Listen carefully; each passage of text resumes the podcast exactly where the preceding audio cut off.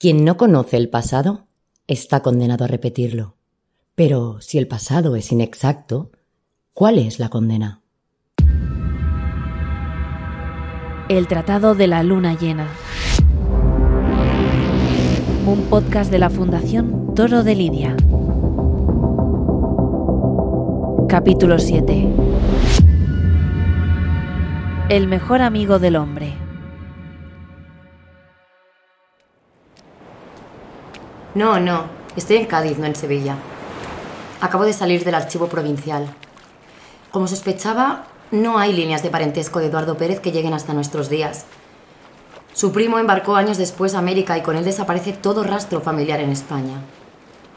Lo mismo sucede con la esposa de Eduardo Pérez, Carmen Antonia. Sí, se casaron a escondidas porque la familia no aprobaba el matrimonio. Porque ella era pobre, hija del matarife del puerto. De hecho, He estado barajando la hipótesis de que ella sea la autora del tratado. Sí, ya sé que es disparatado que el tratado esté escrito por una mujer en esa época, pero ahora mismo contemplo todas las posibilidades. Claro que es más probable que Eduardo lo escribiera para un amigo torero, pero ¿y si fuera la torera y él el escritor? A fin de cuentas, no es tan descabellado. Bueno, sí que lo es, pero es que su vida es de película. Atiende, la familia de Eduardo prohíbe el casamiento. Aún así, un misionero franciscano los casa en secreto en una capilla de la Caleta, aquí, en Cádiz. Acto seguido, se embarca en América, para lo que Eduardo tuvo que falsificar o sobornar a alguien, porque a quien solicita su tío, según los documentos, es a su propio hijo y a Eduardo, no a Carmen Antonia.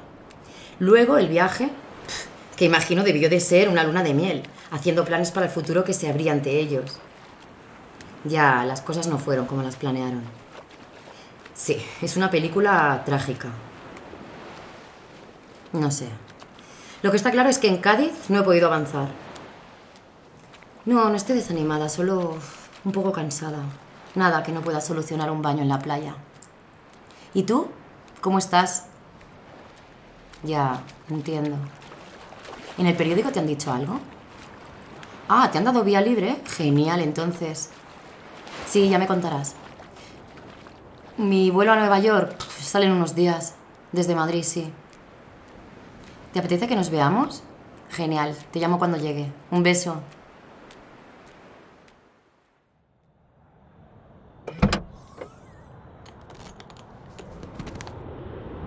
¿Esto es todo?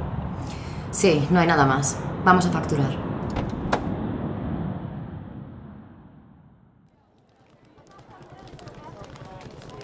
Pues eso, Ahora Paco es accionista de mi periódico. Minoritario, pero accionista. No tiene capacidad de veto, ni nada por el estilo. Y la directora dice que la editorial la sigue marcando el consejo, sin admitir injerencias. A ella le hace la misma gracia que a mí. Me ha dicho que siga como si nada hubiera pasado. Pero ha pasado. No me lo puedo creer. Igual es solo una inversión.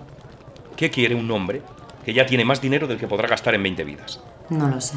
Influencia, poder, más poder. Creo que de momento con su presencia quiere meternos miedo. Mandar un mensaje. Un estoy aquí. A ver qué publicáis sobre mí. ¿Sabes qué? Que me da igual. En el momento en que me digan que matice esto o aquello o como se les ocurra tocarme un verbo, me voy. Lo tengo clarísimo. No pienso dejar de investigar a Paco. Ya lo sé. Eh, por cierto, ¿estás segura de lo que vas a hacer? Totalmente. Yo tampoco pienso dejar de investigar. Buen viaje, Marta. Gracias, Manuel.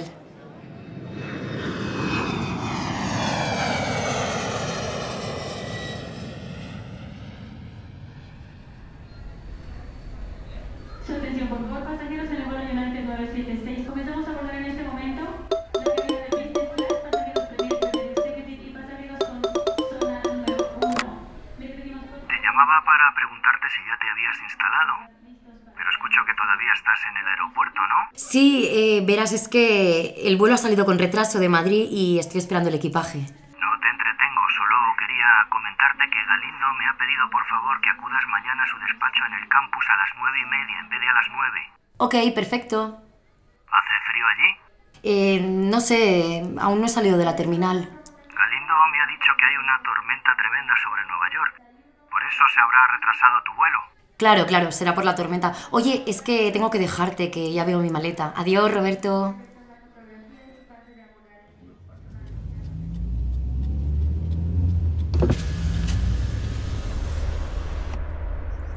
Medidas desesperadas para momentos desesperados. Y este viaje lo es.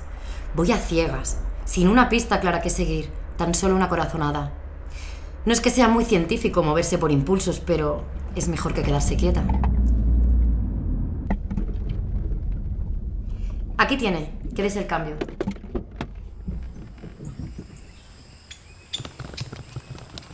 Bienvenida a Tizapán. Bienvenida a México, Marta. Qué gusto tenerte aquí. Muchas gracias, Ángela. Es todo un placer para mí. La última vez que te vi tendrías como unos 10 años y ahora mírate, estás hecha toda una mujer. Ha pasado mucho tiempo, pero tú estás igual. Gracias por el intento, querida, pero yo ya estoy más vieja. Antes que nada, quiero darte mi pésame más sincero por el fallecimiento de tu padre. Nos fue imposible volar a Madrid, pero nos hubiera encantado despedirle como se merecía. Era un buen hombre. A mí también me hubiera gustado llegar a tiempo. Fue todo tan repentino que... En fin. Perdóname, cariño, no quería hacerte sentir incómoda. Ven, deja que te enseñe todo esto y discúlpame por recibirte así vestida, pero una yegua se puso de parto anoche y aún no he dormido. ¿Ha ido todo bien? Sí, sí, el potrillo y la madre están muy bien, gracias a Dios. ¿Sigue rejoneando? Solo en algunas exhibiciones, pero ya no de manera profesional. La última vez que nos vimos en Madrid, que tú eras chiquita, fue mi último festejo en la capital. Hice un par de temporadas más en México, pero ya solo me dedico a la cría y a la doma. Esa es mi vida. ¿Y tú? Cuéntame, ¿qué te trae a mi país? Una investigación sobre los primeros tratados de la tauromaquia. Creo que hay un tratado anterior al de Pepe Hillo y que puede estar aquí, en México. Mira, qué interesante.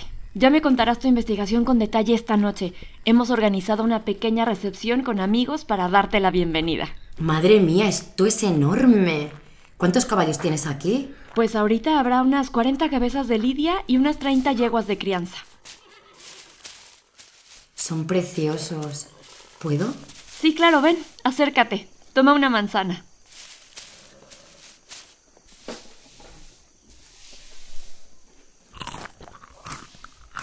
Este se llama Homero.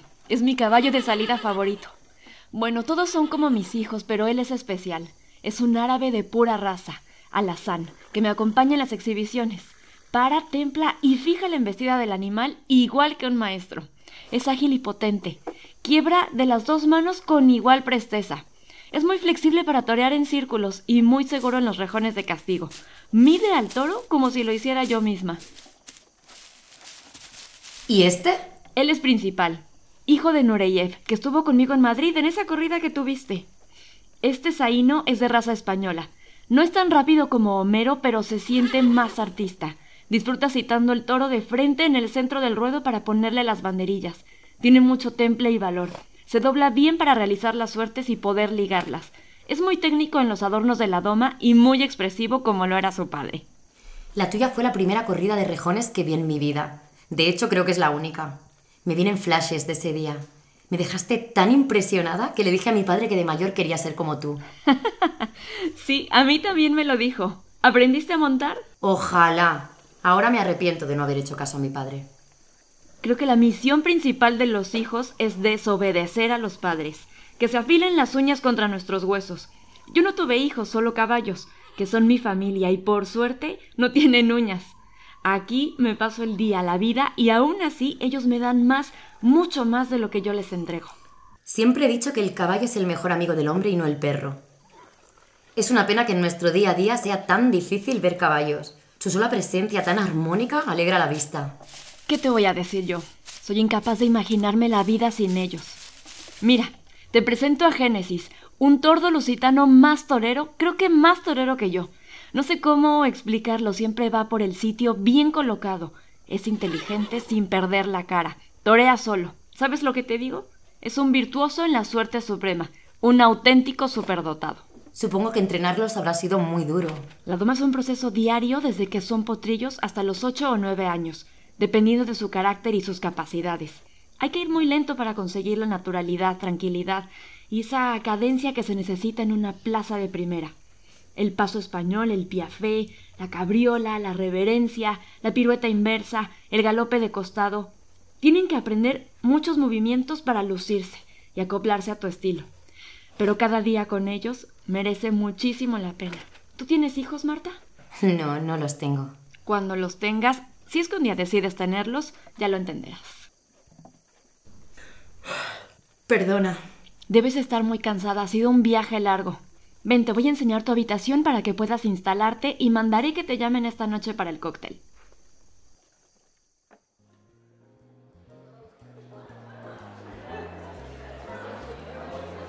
Esta es la última persona que quiero presentarte, Marta, te lo prometo. Su nombre es Jorge Santa Cruz, un gran torero mexicano que también debutó en España. Encantado, tanto gusto. Disculpen, ahora regreso. Es un placer, Jorge. ¿Qué tal va la temporada? Ángela fue muy amable, pero ya estoy retirado. Después de tres operaciones en la pierna, tuve que dejarlo. Tengo los nervios afectados por una jornada en la plaza de Mérida, nuestra Mérida, no la de ustedes, y apenas puedo saltar. La pierna no me responde. Vaya, lo lamento.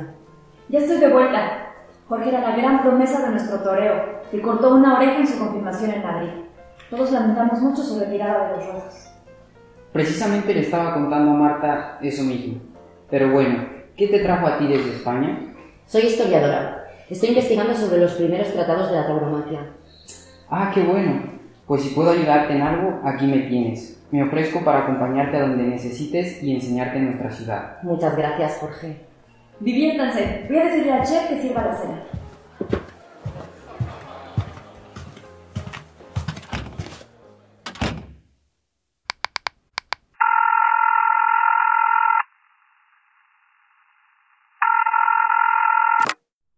Paco, soy Ángela. Ella está aquí. Dime, ¿qué quieres que haga? Este episodio ha sido impulsado por la Fundación Toro de Lidia con la colaboración del Ministerio de Cultura y Deporte. La Fundación Toro de Lidia es una entidad destinada a la promoción y defensa de todas las tauromaquias. Tú también puedes involucrarte. Hazte amigo de la Fundación. Para más información, visita nuestra web fundaciontorodelidia.org.